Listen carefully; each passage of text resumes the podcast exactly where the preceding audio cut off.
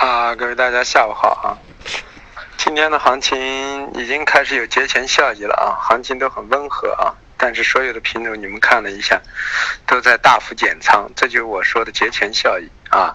今天才星期三就大幅减仓，所以星期四、星期五呢，啊，可能都是行情是瞬间来个上下波动之后就没行情了，而且瞬间的波动频率还比较大，可能会出现这样的。因为过不过节都不影响它整个的一个大的格局，只会在中间有一些价格的波动而已啊。那么说一下豆粕菜粕原观点，豆粕菜粕空单继续持有啊，个人认为没有跌干净啊。中榈油豆油比我们预想的跌的还流畅啊。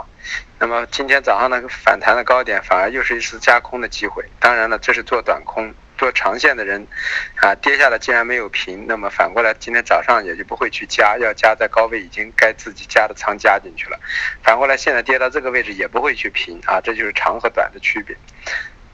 那么黑色系呢，我已经说了，今天黑色系中的啊，应该震荡中偏上，偏上过程中呢，螺纹钢、铁矿石稍微稍微会显示弱一点，因为这是弱势品种。然后其次中性的品种呢是啊。是那个焦炭，焦炭也稍微偏弱一点，所以焦炭今天的收盘价可能和昨天的收盘价差不多。反过来，焦煤、动力煤还是属于偏上一点的格局啊。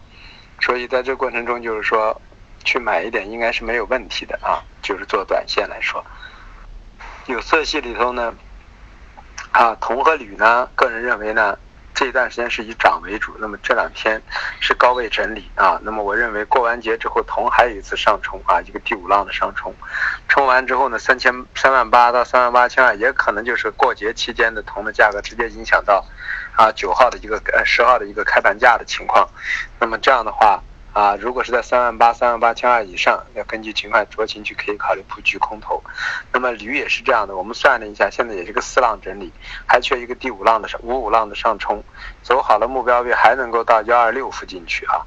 那么到了幺二六附近的时候，就可以考虑去空铝了。下个月的事情，铜和铝、锌和镍来说呢，我们认为现在的格局本身是下个月偏上，可是它现在已经有上涨的迹象。那么今天也给出大家做多的。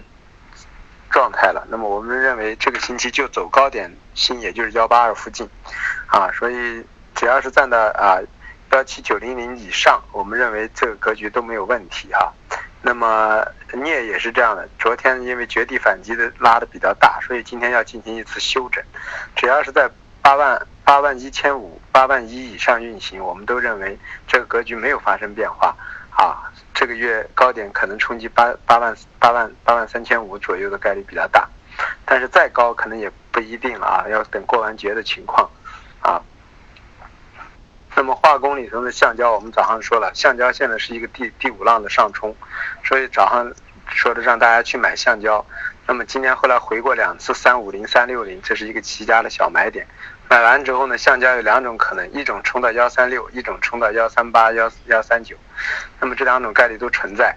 那么看是这两天冲击，还是过完节之后的第一天冲击，啊，这都是很重要的一些问题啊。啊，PP 和 PE 呢，这两天呢，可能在这个过程中呢，随时会有个小幅的反弹。这个反弹呢，就看下个月的格局啊。说 PP PE 的八千八到八千八百五，啊，PP 的七千三啊，附近呢，看这块区域有没有做空的可能啊。这就是 PP PE。那么沥青呢，到这个位置已经很很难做了，因为一千七是沥青现在的一个现货的一个价格区域。那么在这块区域来说，啊，我们个人认为到这里去做空已经没有价值了，但是做多呢也没有什么意义。啊，它总方向是看跌啊。然后棉花呢，我们认为就是说，啊，这是个四浪的调整啊，我们也是昨天晚上才空进去的。我们预计的低点可能幺四七到幺，看这两天能不能有啊，这两天不一定能回市这么深啊，看回到一万五附近吧。